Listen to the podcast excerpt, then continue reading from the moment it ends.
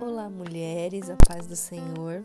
Eu vou contar aqui um breve testemunho da minha vida que aconteceu há pouco tempo. É, em dezembro de 2020, eu descobri que eu estava grávida. Foi uma surpresa do Senhor, mas imediatamente meu esposo e eu ficamos muito felizes com a notícia da chegada de mais um bebê.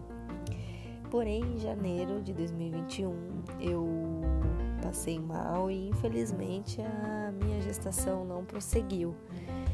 Meu corpo rejeitou o feto e eu iniciei um aborto espontâneo. Precisei ser hospitalizada e passar por uma curetagem. Meu sentimento era de um verdadeiro luto. É, doeu muito no meu corpo e na alma essa perda.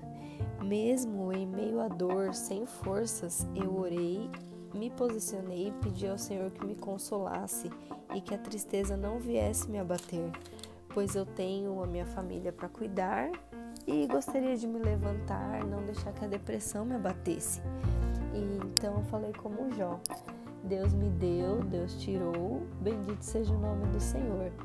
Então, nesse momento, eu quero falar com você, mulher, que tem uma espera de gerar ou que até gerou, mas perdeu uma, duas ou até mais vezes.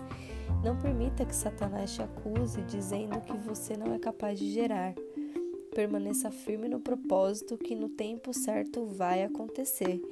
Entregue essa situação de aborto no altar, pois assim como o Senhor fez com Ana, que não podia gerar, ela gerou Samuel e ele vai fazer com você, vai entregar a sua promessa no tempo certo. Assim como diz em Oséias 6, do 1 ao 3, que diz assim: Venham, voltemos para o Senhor, ele nos despedaçou e agora irá nos sarar. Ele nos feriu, agora nos fará curativos. Em pouco tempo nos restaurará e logo viveremos em Sua presença. Ah, como precisamos conhecer o Senhor! Busquemos conhecê-lo, ele nos responderá tão certo como chega o amanhecer ou vem as chuvas da primavera. Então, esse, esses versículos falam de um convite do Senhor para confiarmos nele em qualquer situação, pois tudo o que acontece na nossa vida é permissão dele, e com a nossa ferida vamos ser curadas por ele para que possamos curar outras mulheres.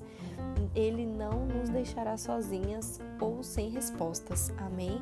Que o Espírito Santo possa consolar cada uma de vocês, se forem necessário, assim como se for necessário, assim como me consolou também no dia que eu precisei. Então, em nome de Jesus, que o Espírito Santo possa ministrar melhor ao coração de vocês. Meu nome é Suelen, eu tenho 32 anos, sou casada e tenho uma filha de 3 anos. Deus abençoe.